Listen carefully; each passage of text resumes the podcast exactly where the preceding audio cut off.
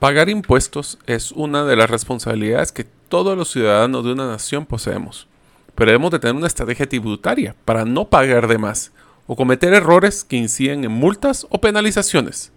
El día de hoy hablaremos con Jean-Pierre Barrascut de Account Tax sobre la planificación tributaria y cuáles han sido los principales errores que cometemos como personas o como empresas relacionados al pago de los impuestos. Espero que les sea de mucho, mucho valor.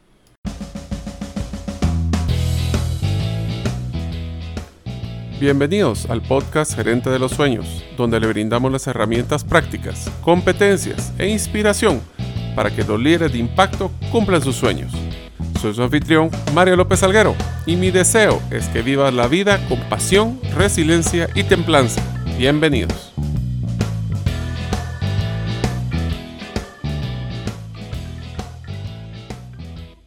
Hola amigos, bienvenidos al episodio número 55 del podcast Gerente de los Sueños. Mi nombre es Mario López Alguero y uno de los lugares más lindos que he viajado es el país de Italia.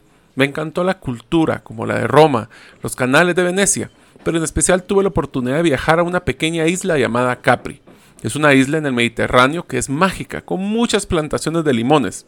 De ellos hacen muchas comidas como su eh, plato principal que es un postre y un delicioso licor llamado limoncello. Se lo recomiendo. Deseo agradecerte que nos escuches el día de hoy. Si todavía no eres parte de la comunidad de los sueños, puedes hacerlo suscribiéndote a nuestros correos electrónicos ingresando a la página gerentedelosueños.com o a través de nuestra lista de difusión de WhatsApp enviando tu nombre al más 502 502, aquellos que nos escuchan en más de los 32 países fuera de las fronteras de Guatemala, y el número celular 5017-1018. Repito, 5017-1018. Hoy como invitado tendremos el gran gusto de tener a Jean-Pierre Barrascut de la firma Account Tax. Jean-Pierre es ingeniero con dos maestrías de Derecho Tributario, director general de la firma consultora Account Tax, representantes del GGI Global Alliance, red número uno mundial de firmas en el área tributaria, legal y financiera, con presencia en 126 países y más de 30.000 profesionales especializados. Posee más de 20 años de carrera empresarial, consultor de más de 600 empresas en las ramas de IT, agroexportadoras, panificadoras, embotelladoras, más de 90 proyectos inmobiliarios, call centers, eh, exportadores de software, para mencionar algunos de los sectores de negocio. De las tres eh, principales éxitos de su vida, nos menciona que fue el desarrollar desde su fundación la firma para posicionarla como líder en varios segmentos de servicios. Es consultor líder en materia tributaria para desarrollo de proyectos inmobiliarios y lograr haber llevado con éxito el afrontar más de 900 auditorías tributarias con cero casos penales. Se apasiona por el golf, el cual practica con la mayor frecuencia posible. Es padre dedicado de su hija Annika, que tiene 9 años, y con deseo de poder seguir viajando lo más posible luego de la pandemia. Si desean contactar a Jean-Pierre, lo pueden hacer a través de su cuenta de LinkedIn como Jean-Pierre Barrascut o en Facebook con la firma Account Tax, todo pegado sin doble T. Hola amigos, bienvenidos a un nuevo episodio del podcast Gerente de los Sueños. Como ustedes saben, nuestro enfoque es eh, brindarles herramientas prácticas y competencias gerenciales para que los líderes de impacto cumplan sus sueños. Hoy tengo una gran oportunidad de entrevistar o de platicar con un gran amigo desde hace mucho tiempo. Fuimos compañeros en la universidad. Eh, ahora es un empresario enfocado en temas de, outsourcing y de contabilidad. Eh, su nombre es Jean-Pierre Barrascut de Account Tax. Así que primero que todo, Jean-Pierre, bienvenido.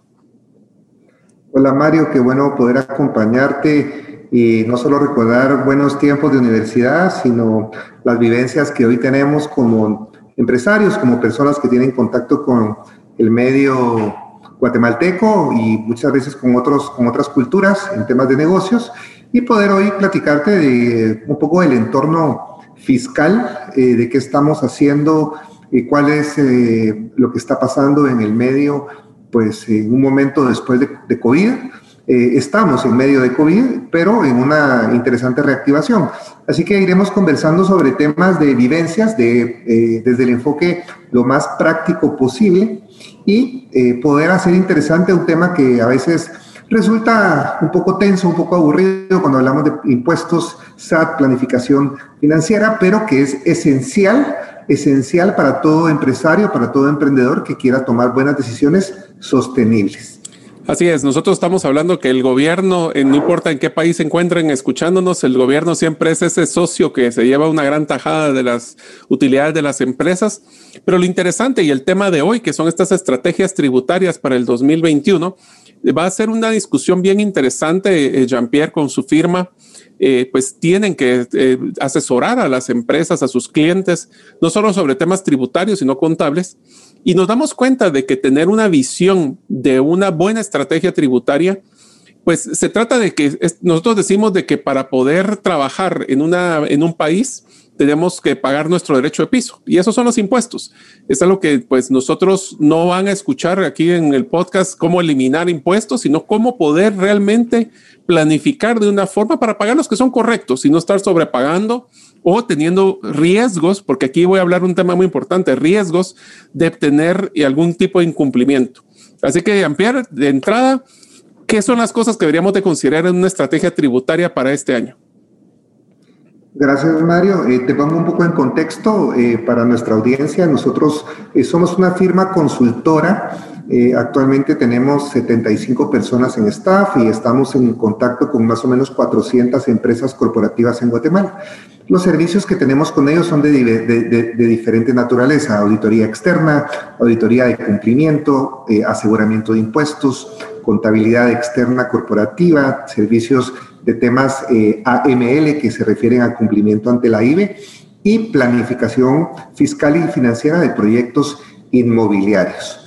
Esto hace que tengamos contacto con una gama importante de empresarios, imagínate, desde venta de armas, eh, desde venta de agroquímicos, desde el sector salud, empresas, eh, por ejemplo, la empresa líder a nivel regional Centroamérica y República Dominicana de exportación de software, que tiene alrededor de 300 ingenieros en plataforma en Guatemala, eh, es cliente nuestro. la empresa contratista de obra civil más grande de la región también. Eh, y así podría mencionarte un sinnúmero de, empresas. Hoy lo que estamos pasando es, eh, estamos enfrentando un 2021 donde los empresarios están viviendo la presión de renovar su energía y tomar las decisiones acertadas para eh, tener estabilidad financiera. Estabilidad financiera en términos de, bueno, ¿cuál es la pregunta? ¿Dónde me encuentro? La gran mayoría de empresas fueron castigadas en su volumen de ingresos independientemente de su estructura de costos, hablas de cualquier sector, fíjate, eh, nosotros en sector de hotelería, te hablo que fue prácticamente se vino al suelo, sector restaurantes y temas de hospitalidad estarán operando todavía hoy al 50-60%, el sector retail eh, muy castigado eh, en todos sus ámbitos. Interesante que algunos sectores como agroindustria haya crecido, interesante el sector de construcción, o sea, Guatemala está viviendo el mayor crecimiento en la industria de la construcción visto desde, me parece, 2008. Tenemos hoy, si te gusta, 300, 350 licencias de obra en la ciudad y por supuesto que eso trae un canal de inversión. Entonces, en todos los sectores, Mario, se está viendo un crecimiento y el tema fiscal empieza a, cobrar relevancia porque eh, tenemos un presupuesto enorme como país de ingresos y los recursos que el gobierno capta es a través de la entidad fiscalizadora, eh, lo que en Estados Unidos se conoce como el IRS, aquí es la SAT, y empieza a, sentirse ya la presión porque empiezan con metas de recaudación que se miden de forma mensual.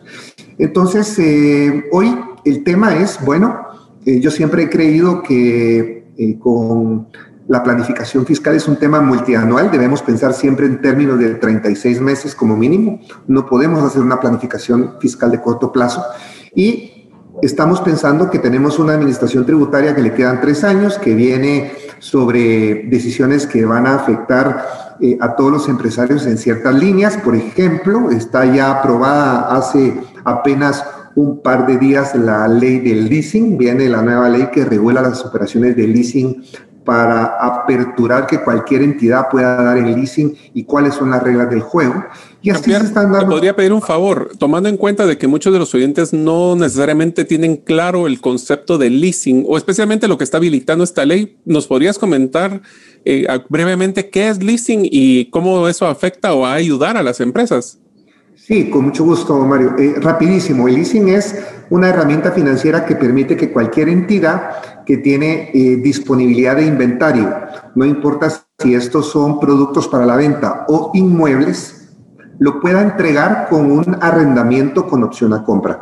Es decir, imagínate qué interesante, si tú desarrollas bodegas, en lugar de entregarle a tu cliente final la bodega al momento de la venta, después de dos años, cuando se la entregas, le puedes dar la alternativa que la pueda tener en renta utilizando el gasto por un valor determinado y cuando termina esa, ese momento, se la traslada ya como la venta final para que haya tenido a su disponibilidad el bien cuando se ejecuta el cierre.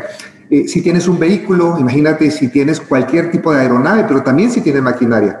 Antes teníamos que recurrir a arrendadoras para hacer este proceso y ahora la ley regula que cualquier entidad pueda entregar estos bienes directamente desde eh, la, importadora o la persona que tiene como mercaderías estos productos y la pueda poner como arrendamiento con, opción, con opción a compra. Pero esto es por mencionar algunos temas fiscales eh, que están sucediendo ahora y que, pues claro, imagínate, cualquier emprendedor no, o empresario hoy no está familiarizado y lo correcto de hacer es, al tener noticias por los medios o la prensa, acercar, acercarse con su asesor fiscal, que no necesariamente es su contador. A veces cometen el error de ir a pedirle consejo al contador, que sí puede ser una persona muy hábil, pero para eso hay eh, firmas y obviamente especialistas. Personas especialistas que manejan los temas como estrategia y pueden ver un tema de mediano plazo para poder asesorarse. Perdón, te voy a interrumpir una cosa. Para que todos ustedes entiendan un poquito el concepto de leasing y voy a amarrarlo con el tema de la estrategia fiscal. Es bien interesante porque en, eh, he utilizado, bueno, yo no he utilizado, pero sí evalué varias veces utilizar el modelo de leasing a la hora de, por ejemplo, cuando estamos en la clínica de cirugía y querer comprar un equipo médico que es muy caro. Se puede hacer este modelo como de financiamiento, pero es un financiamiento con beneficio a que cada una de las cuotas me lo puedo meter como un gasto.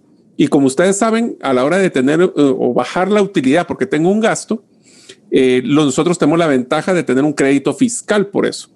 Entonces, le voy a hacer un resumen rápido, pero en vez de meterlo en una contabilidad, en un balance general, para que todos estén claros, como un activo, yo hago todo el desembolso del dinero de un solo, estoy financiando esto y teniendo un crédito fiscal. Ese es uno.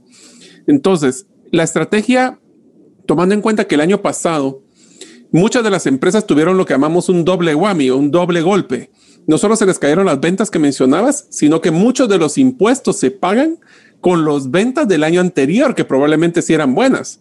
Entonces tenían un nivel alto de, crédito pues, o de, de, requerimiento fiscal versus este año que primero Dios van a estar incrementando y que se va a hacer sobre el cálculo año pasado, que estuvo muy mal. ¿Cómo podemos manejar eso para, para nuestra estrategia fiscal? Bueno, yo creo que hay que comprender, por eso los empresarios deben abocarse con un buen consultor fiscal para comprender sobre qué bases van a tomar decisiones. Por ejemplo, en Guatemala no hay compensación de pérdidas. ¿Qué significa? Las empresas que tuvieron una pérdida por el año de COVID no tienen derecho de utilizar dicha pérdida para compensar sus utilidades de años posteriores. Entonces, no, es, no es, como que tenga un crédito fiscal negativo, por decirlo así. Claro, no es que tenga un crédito fiscal negativo y entonces la pérdida que tuviste en el año 2020 COVID y la utilidad que puedas tener en el 2021 no se compensan. Una empresa que perdió 50 pero ganó 200 en el año posterior, debe pagar su impuesto sobre los 200 sin tomar en cuenta el efecto patrimonial negativo que tuvo el año de pérdida. Entonces, si tienen ahora la oportunidad de adquirir un activo importante de un valor muy significativo y pueden utilizar la ley de leasing, la ley de arrendamiento con opción a compra, ¿por qué no hacer uso de la herramienta, asesorarse, implementar un contrato que les permita que los desembolsos de inversión aunque representen un activo fijo, vayan en una parte del mismo como gasto para ahorrar impuestos sobre la renta importante y que eso lo puedan usar como capital de trabajo. Ahora, una pregunta, eh, Jean-Pierre, que me gustaría porque esto es bien interesante. Y yo, yo, sé que hablar de impuestos como que no es algo que sea un tema muy popular para todos, pero al final del día, yo no sé quién, quién fue el que dijo de que solo la muerte y los impuestos son definitivos en nuestra vida, pero bueno, eh, te quisiera hacer una pregunta bien puntual que traía preparada para esta reunión. ¿Cuáles crees que son los principales errores que cometen las personas a la hora de hacer su planificación eh, tributaria? Voy a poner un ejemplo y, te dejo las otras para, tu caso. Una de las cosas que pasa con la tributación guatemalteca es que si nosotros no documentamos un gasto, ese gasto se vuelve bajo una categoría que se llama gasto no deducible. Y ese gasto no deducible tiene una carga tributaria muchísimo más grande que los impuestos regulares. Entonces estamos hablando de 3 a 1. Entonces un error muy común en la planificación tributaria es no tener los gastos bien documentados. ¿Qué otros errores has visto con tus clientes que podríamos darles como, como tips a los oyentes que para que traten de evitarlos y eh, no necesariamente pagar impuestos de una forma innecesaria? Claro, Mario. Mira, eh, un tema que parece muy simple y es como la base de las decisiones financieras es un presupuesto.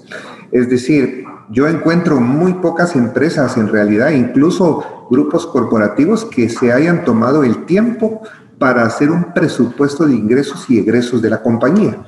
No puedes hacer planificación fiscal a futuro sin conocer cuál es la proyección de tus escenarios. ¿Cuál es tu escenario más óptimo? ¿Cuál es tu, escenario intermedio? ¿Y cuál es un escenario negativo en términos de lo que vas a ejecutar? Lo primero que uno piensa en, antes de plantear una estrategia tributaria es, bueno, tráigame su presupuesto, veamos cuánto es lo que va a manejar como ingresos, como egresos, costos, cuál es el modelo financiero de negocio para determinar según la utilidad, cuál es el régimen fiscal más adecuado.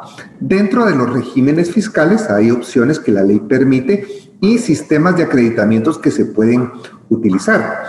Muchas veces eh, encuentro que no tienen presupuesto, no lo pueden formular y dentro de la compañía no hay un, no hablemos de un CFO o un director financiero, no hay ni siquiera un jefe de finanzas que pueda elaborarlo.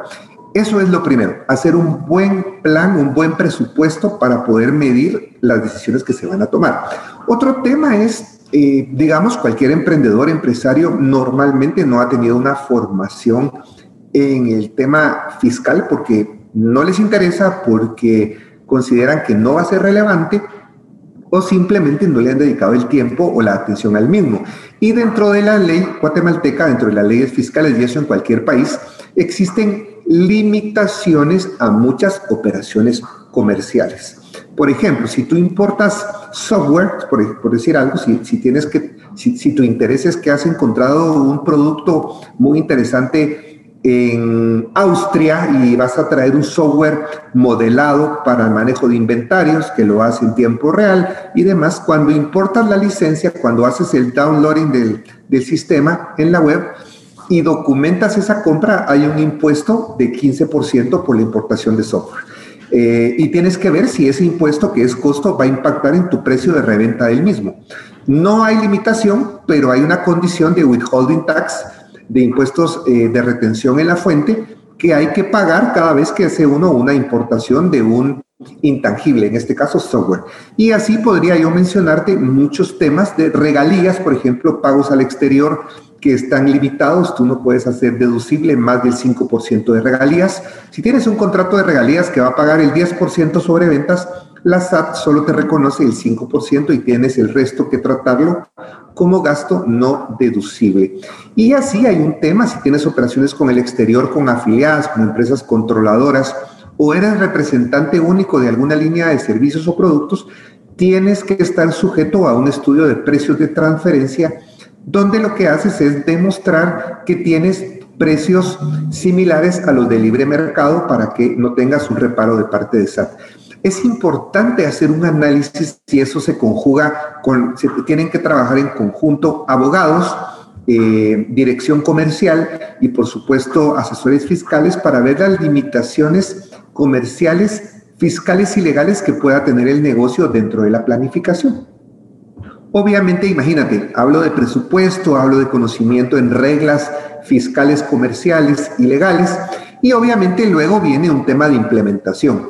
Eh, de nada nos sirve hacer un precioso presupuesto que está bien elaborado si cuando lo ejecutamos no tenemos cómo medirlo. Y ese es otro error que, uy, encuentro muchísimo, que es el intento de llevar una herramienta como un ERP, un sistema que pueda llevar el control de las operaciones.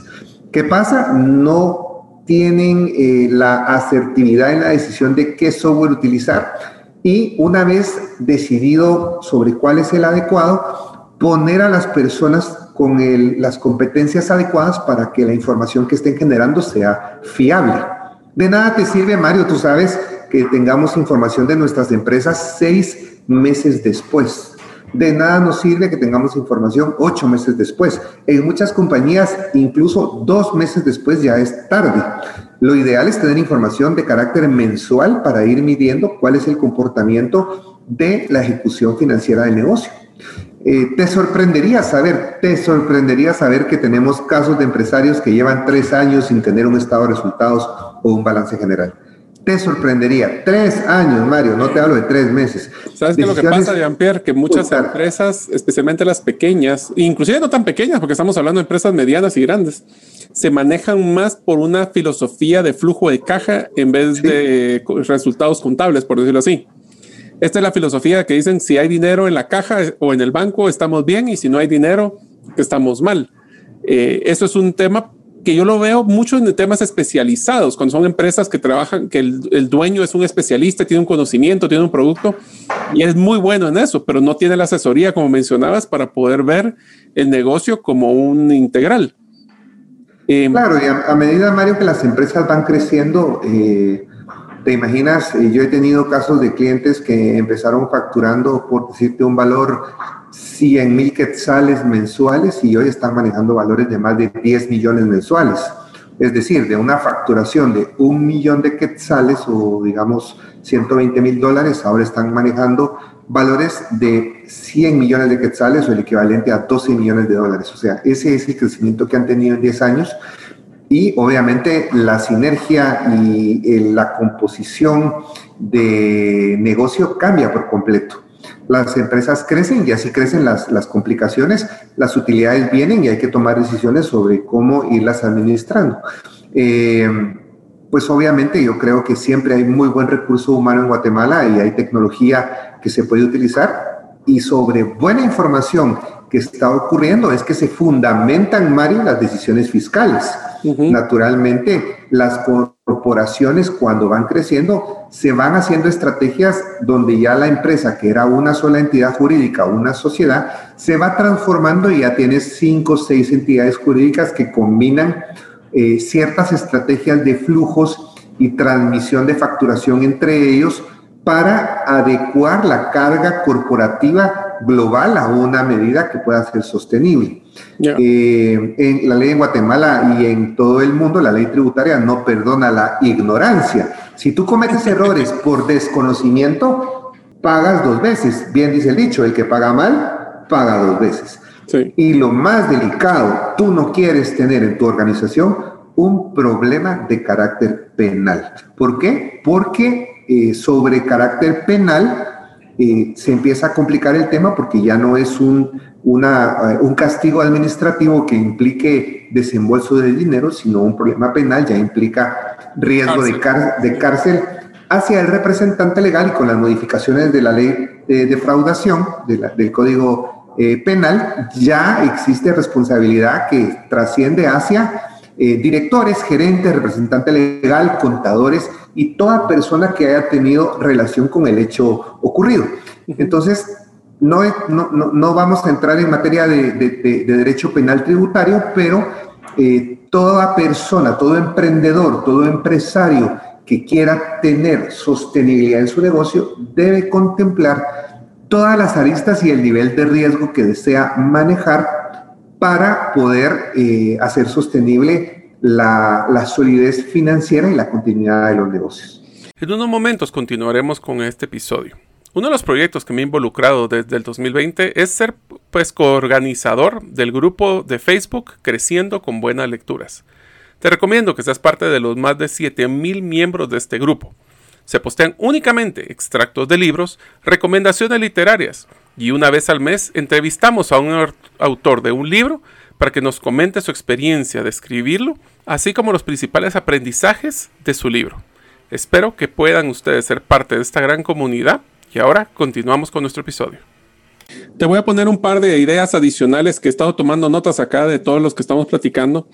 Eh, te diría que uno de los otros dos errores que yo he visto en, algunos en vida propia, uno es el no no documentar ingresos. Esto pasa mucho con profesionales, ¿verdad? Que son temas de honorarios. Pero más que eso, el de no documentar ingresos es no hacer conciliaciones bancarias. Y no hay peor cosa que uno cree que según nosotros tenemos dinero y a lo mejor en el banco no está. Esto tiene que ver mucho con temas de cheques de circulación y ese tipo de cosas.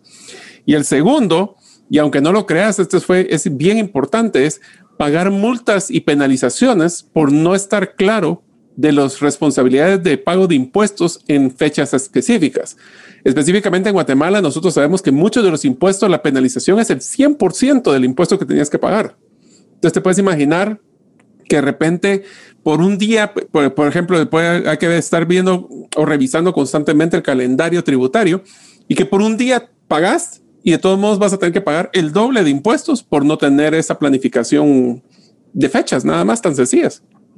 Claro, Mario, y además hay que comprender y recordar que la, eh, las tasas eh, establecidas sobre la, el no pago de un impuesto, aparte de la multa, imagínate que yo dejé de pagar un, IVA de 100 quetzales al día siguiente, tengo una carga del 50% de multa porque me descuidé a lo mejor por unas horas. Y la tasa de interés que cobras, hablemos en quetzales, andará alrededor del 14% y tienen derecho de cobrar adicionalmente una mora del 18%. Si tú tienes un reparo fiscal, Mario, por un impuesto que pagaste de forma inadecuada o dejaste de pagar y han pasado un año o dos años, cuando te das cuenta resulta que vas a pagar más del 100% de lo que originalmente debías. Entonces, sí, los recargos pueden ser de manera muy importante y la única forma, Mario, de poder evitar esto es si el gobierno, eh, a través de la SAT, decreta una amnistía. Y eso ya no lo hemos visto. La última amnistía, Mario, si yo no tengo mala memoria, habrá sido alrededor de unos cuatro años. No se habla por el momento de amnistía, entonces hoy el tema es de estar regulados. Además, eh, volviendo al tema interesante que mencionabas de bancos, con la liberación del secreto bancario, hoy todas las compañías están en ley obligadas a revelar todas sus cuentas bancarias, el detalle de sus transacciones con cuentas que tengan locales o en el exterior. De hecho, Mario, te quiero compartir que el 50% de las auditorías tributarias hacia nuestros clientes que recibimos el año pasado estaban dirigidas a secreto bancario. el requerimiento decía, venga, y en tres días, Mario, no te dan tres meses, en tres días debes presentarte con todas tus conciliaciones bancarias del año anterior y demostrar fidedignamente que estás revelando la información de bancos y que la misma coincide con los registros históricos de la institución donde manejes tus cuentas. Todo eso en tres días. Si no lo entregas, puede derivarse un caso penal. Entonces, hoy no hay tiempo, Mario. Las empresas deben llevar sus registros prácticamente en tiempo real y deben estar asegurándose que la información está bien operada y que están haciendo un procedimiento correcto de control interno para llevar eh, resguardo de la información digital por cuatro años y además tener sus registros en libros impresos por cuatro años porque la SAT los puede requerir de un día para el otro. Eh, muchas veces el tema es, eh, mire, yo le he entregado a mi contador o a mi auditor los registros, los, las facturas y nunca me las ha devuelto. Ok, entonces, ¿qué está pasando? Que sus registros y sus libros están eh, súper atrasados o la persona que opera está llevando esto en Excel. Ya no se pueden llevar estados financieros y registros en Excel, Mario. Hay que usar un sistema. Hay muchos en el medio que se pueden utilizar. Y ahora ya no son tan caros, ¿verdad? Porque son todos eh, software ah, como hasta service se llama, que solo se paga por la licencia y por el uso que se le esté dando, para que los, que nos escuchen le pierdan el miedo. Antes tenía que comprar un montón de software instalado, ahora todo es posiblemente hasta en la nube y, no son tan caros, ¿verdad? En la nube, Mario, y con una aplicación, te digo, eh, donde se ofrece una implementación de un mes. O sea, realmente tú tienes razón, ya no hay excusa para tener un sistema y dejar de llevar eh, hojas de cálculo que no de la forma apropiada. Entonces, hablemos de, que hoy el cumplimiento es al 100%. Realmente, no hay ninguna razón para que una empresa no pueda cumplir y la SAT va a ser intolerante en el tema de sus requerimientos porque, eh, pues básicamente, tiene los fundamentos legales para poder ver todas eh, las operaciones y conocer, Mario, todas las interioridades de los negocios.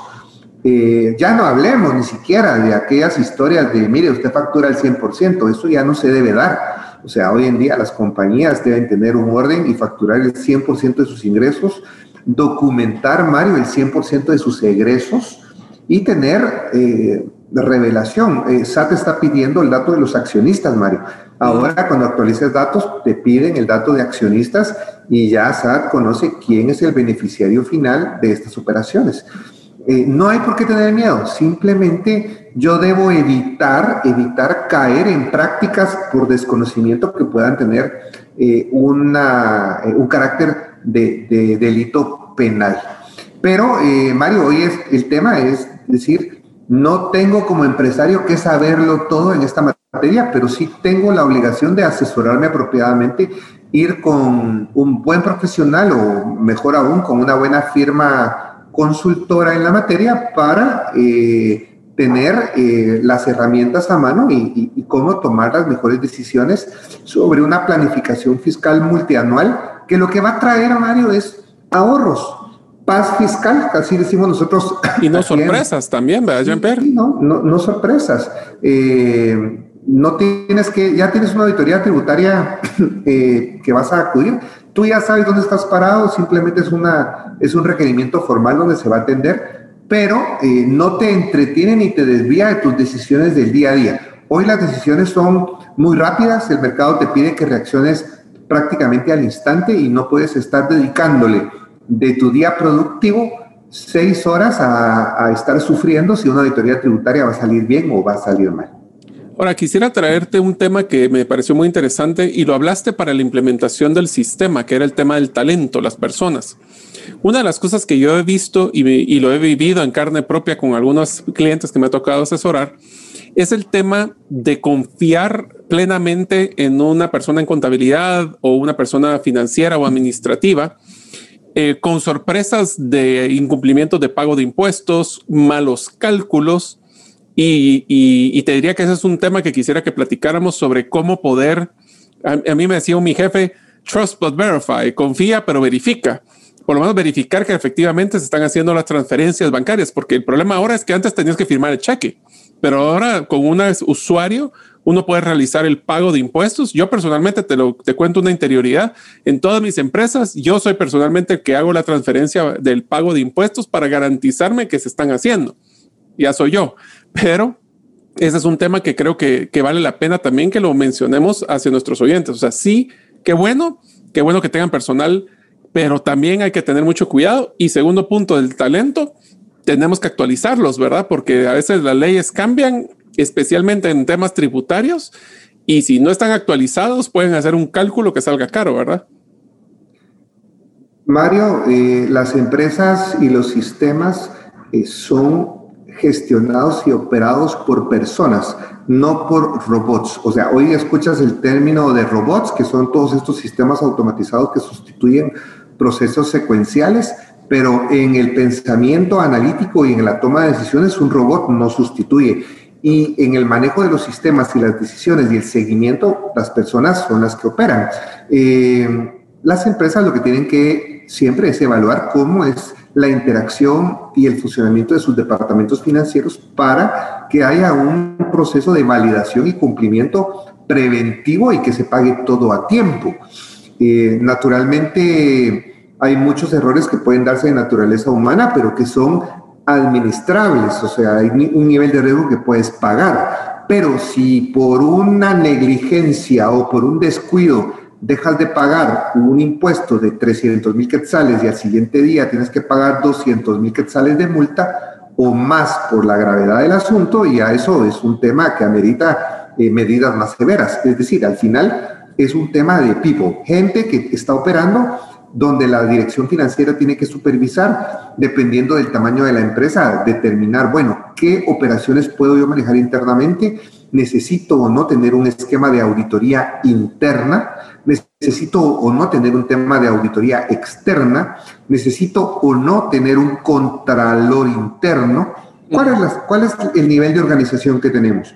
Hay empresas que tienen CFO, jefaturas, controllers, auditoría interna, pero claro, lo amerita el tamaño de la empresa.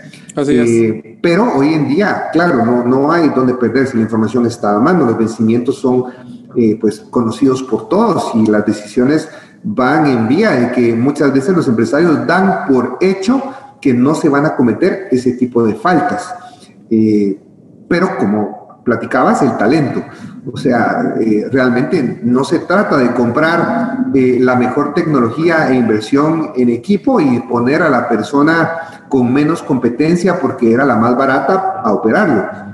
Yo creo que lo que nos diferencia en las organizaciones es la calidad de gente que tenemos en muchos de los aspectos y en Guatemala, hay que decirlo, hay gente muy, muy competente para operar y para administrar y gestionar los temas financieros y tributarios y realmente es un tema de hacer una buena búsqueda y poner a la gente correcta. Pagar y tener lealtad y gente que, que, opera y que cuida tus intereses fiscales y financieros siempre va a ser un tema de, de, de, sostenibilidad y con el tiempo se, va, ¿verdad? se autopaga, sí. Además que van a ser más rentable porque te vas olvidando de esos temas y te vas, le vas dando el monitoreo adecuado, pero tu gestión comercial eh, permite que estés más enfocado en generación de nuevos negocios. A ver, Jean-Pierre, te hago una pregunta así quemarropa. Hay unas, hay una, usualmente nosotros tenemos los pagos de impuestos el día 15 y el 31 de cada mes.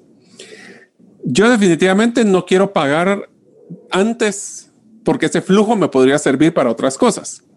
Pero tengo siempre el riesgo que si pago el último día puede haber un colapso del sistema del banco, puede haber un colapso del sistema de la institución tributaria. ¿Qué recomendación le darías a, a los que nos escuchan? ¿Qué tanto antes? ¿Qué tanto pegado el día, el mero día? ¿Qué, ¿Cómo recomendarías hacer tu pago tributario?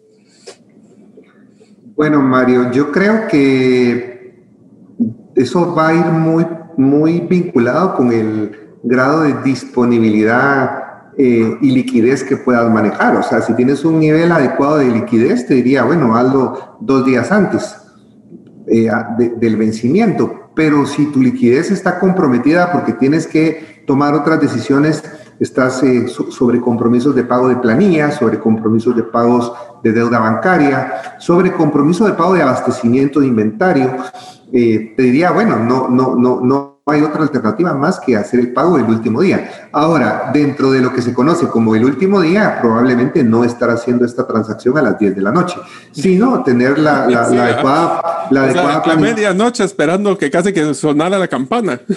Por supuesto, eh, puede fallar el sistema. O sea, eh, si, si el banco eh, en su agencia virtual falla y no puedes hacer la transacción, al otro día vas a pagar la multa. Al azar no reconoce el error del banco.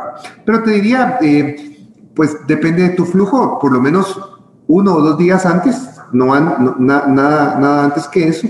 Y si lo vas a hacer el mismo día, pues tener el cuidado para dedicarle un tiempo en la mañana donde el sistema está más desahogado para que cualquier eventualidad tenga la alternativa de que si no funciona puedas hablar con el banco para ir a hacer por otros medios el pago de los impuestos.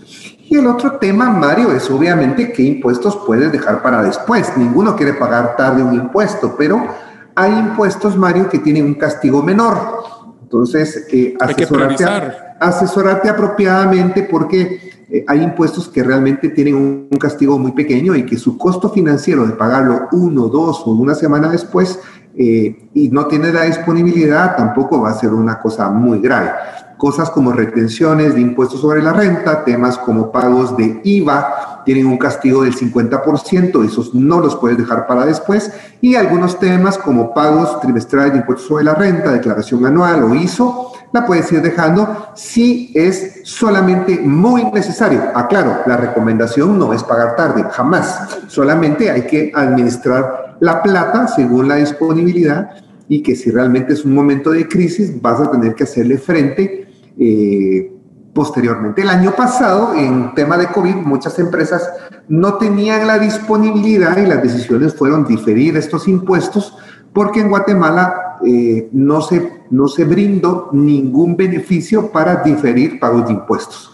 Eh, somos el único país, te diría, de Latinoamérica eh, que no tuvo ninguna ventaja fiscal ni ningún tema para poder diferir. No digo el no pago, sino simplemente haber diferido algunas cargas en tema de COVID y todas las empresas tuvieron que hacerle frente a sus obligaciones en el momento que ocurría. ¿Crees que otro de los errores que cometen las empresas es no aprovechar los beneficios fiscales que algunas instituciones sacan, o sea, que son beneficios permanentes o puntuales que existen? Tú mencionabas el tema de, de algún tipo de exoneración, pero también en algunos momentos es, eh, por ejemplo, acreditaciones de un impuesto a otro. Eh, o inclusive eh, algún tipo de beneficio adicional que por, como el crédito fiscal en exportaciones. ¿Qué tan común es esto de que las personas no estén enteradas de que existen este tipo de beneficios? Bueno, Mario, lo que puedo creer por experiencia de, muchos, muchos años en el medio es que las personas no conocen. Eh, ni creo que sea su obligación conocer, pero desconocen completamente el entorno tributario y las alternativas eh, que existen para poder optar a las mismas. Eh, por ejemplo, Mario, si una empresa pierde dos años consecutivos, digamos que tú perdiste en el periodo fiscal 2019 y perdiste en el 2020 por el COVID, también hay una alternativa en ley en la cual si cumples con los requisitos tienes eh, perfectamente el beneficio de exonerarte del pago del ISO por un año completo. Entonces, imagínate, imagínate cómo funciona. Si tú tienes una empresa que facturó 50 millones de quetzales en un año, pero perdió, y facturó 60 millones de quetzales en el siguiente año, pero también perdió, tendría una obligación de ISO en el siguiente periodo fiscal de 600 mil quetzales y se aplica este beneficio y lo comprueba con los requisitos de ley, se ahorra ese, esa salida de flujo de caja. Entonces, Sí hay beneficios que la ley eh, brinda de forma inmediata. Eh, también hay eh, regímenes fiscales o temas que ya buscan un tratamiento especial hacia exportadores, ahora también exportadores de servicios, y hay que familiarizarse. O sea, hay entidades especializadas en Guatemala con que puedes abocarte, que tienen canales de comunicación muy claros, canales de, de capacitación y que puedes asesorarte de cuál es el mejor esquema para ahorrar. Eh, naturalmente eso va se va dando a medida que tu mercado va creciendo, ya no solo es el local, sino hay un mercado hacia afuera que estás utilizando. Pero sí, Mario, hay un desconocimiento importante en, la, en el esquema y en cómo operativizar y hacer efectivo estos beneficios fiscales que, que la ley provee. Y entonces, ¿qué otras recomendaciones tendrías para las empresas, ya sea de errores que has visto que cometen tus clientes o algunas recomendaciones para poder planificar mejor esta estrategia tributaria para no solo este año, sino que también en los años por seguidores o que siguen? Bueno, fíjate Mario que yo creo que es importante establecer eh, cuáles son los esquemas de operación, eh, todo, todo está impactado. O sea, hoy en día eh, eh, la empresa debe, debe ver cuál es el manejo de aduanas, por ejemplo, cómo está su manejo de inventarios, cómo están los procesos aduaneros para no caer en problemas SAT. un 70% de su fiscalización está enfocado en aduanas. No queremos tener problemas en aduanas. Debe ver hacia qué mercados va en términos de ingresos, dónde puede ser exento de impuestos si es que le aplica, donde no. Eh, muchas veces el, impacto que pueda tener en venderle a, entidades exentas, porque entonces le van a pagar el IVA con constancias y no en dinero. Eh, cuál es el esquema hacia los mercados al que va, cuál es su estructura de costos, dónde corre riesgo sobre tener gastos no deducibles porque la operación así le va a causar. Eh, ¿Cuál es el esquema que tiene, por ejemplo, si es que el rubro de depreciaciones va a, tener una importancia, si necesita o no aplicar a pago de regalías, eh, cuál es el efecto de los pagos al exterior y probablemente si tiene utilidades, cuál es el esquema para pago de dividendos. Le voy a pagar a personas físicas, le voy a pagar a personas jurídicas fuera de Guatemala, le voy a pagar a personas jurídicas dentro de Guatemala. En el tema de dividendos, si tú le pagas a una persona jurídica local dividendos y esta vuelve a decretar dividendos, pagas dos veces el impuesto. Eh, y perder el miedo, perder el miedo, Mario, de, de entender cuál es un esquema de eh, estructura corporativa fiscal que implica ya tener una holding fuera. Eh, informarse, informarse. Nosotros, dentro de la red a la que pertenecemos, que es GGI Global Alliance, tenemos presencia en todos los países del mundo. Eh, hoy justamente tenía yo un Zoom con nuestra firma corresponsal en Panamá, que por cierto es el tercer bufete más grande del país y estábamos hablando de temas de, esquema de, esquemas de sucesión patrimonial y de esquema de formación de empresas sobre los que, lo que sí pueden hacer y lo que no pueden hacer en términos de transferencia de fondos eh, y transacciones en dinero hacia nuestro territorio. Entonces, hay que informarse, hay que informarse, Mario, en todos los aspectos, no solo de planificación básica del modelo de negocio, sino en todos los temas que puedan implicar el futuro y cuáles son los posibles cambios que puedan suceder. Guatemala está muy lejos de tener un esquema de renta mundial, que significa que va a pagar cualquier entidad guatemalteca por ingresos dentro y fuera de territorio. Pero eh, obviamente cada vez estamos más y más regulados. Hoy, Mario, eh, si tú lo puedes ver y lo has experimentado, las regulaciones para el otorgamiento de préstamos de las instituciones son más estrictas. O sea, necesitan mucha más información, quieren cumplimiento al 100% fiscal y ponen una serie de eh, covenants que son todos los requisitos y compromisos que debe cumplir toda organización para ser sujeta a un crédito bancario. Dentro de ello, obviamente, Mario, los temas de cumplimiento fiscal, pero también regulaciones sobre limitaciones del manejo de capital de trabajo y cómo no pueden retirar dividendos sin avisar al banco, cómo es que no pueden adquirir activos extraordinarios fuera del giro del negocio, cómo es que no pueden invertir en negocios que no estén dentro del giro habitual, etcétera, etcétera. Hoy todo, Mario, está conectado. Todo, Mario, sistema bancario, sistema aduanero, eh, temas de comercio exterior, eh, temas de gestión eh, de cumplimiento ante la IBE, todo está conectado, sin meter en tema del seguro social, que obviamente todos estamos también trabajando con el IX. Entonces, todo está conectado, Mario. Hoy la visión del empresario tiene que ser una visión 360 y la planificación fiscal es apenas una de estas ventanas. Así es. Y solo para extender, este comentario que acaba de hacer Jean-Pierre, también es sumamente importante que nosotros, a título personal, hagamos el concepto de planificación patrimonial. La planificación patrimonial lo que significa es cuando nosotros, Dios no quiera, eh, no estamos porque fallecimos, ¿qué pasa con todos los bienes y, inmuebles, bueno, bienes y bienes inmuebles, cuentas bancarias? Eh, existe también un tema de planificación tributaria que tenemos que considerar, ya que no es lo mismo que si dejamos, por ejemplo, una propiedad a nombre de nuestros hijos que dejarla en una sociedad anónima eh, iba a tener un, un, cambio, intercambio o unas, o sea, o ya hasta entregaron unas las acciones hacia nuestros hijos. Entonces sí existe este concepto de planificación patrimonial que créanme es bien pesado el tema de la carga tributaria en nuestro patrimonio si no lo planificamos bien. Así que eh, no sé si Jean-Pierre querés comentar algo más antes de, que ya nos despidamos, aunque no lo creas, ya se nos acabó el tiempo. Eh, con esto, este, estos episodios pasan rapidísimo porque están siempre bien interesantes los temas.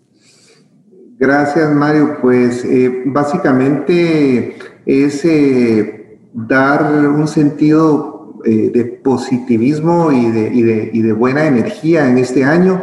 nosotros, pues por la firma tenemos relación con mucho sector empresarial y te digo, vemos que todo se está levantando. Esperamos, según eh, publicaciones y estudios eh, oficiales, que sea un año de mayor crecimiento de Guatemala en los últimos 10 años. Eh, la economía va para adelante y pues exhortar nada más a todos que, que sigamos de frente, que cualquier tema tributario o fiscal, pues eh, Mario estará compartiendo nuestro contacto, estamos a las órdenes para cualquier consultoría en alguna de las áreas que brindamos y pues eh, desearles a todos que se cuiden, que estén con salud eh, y un abrazo. Gracias Mario.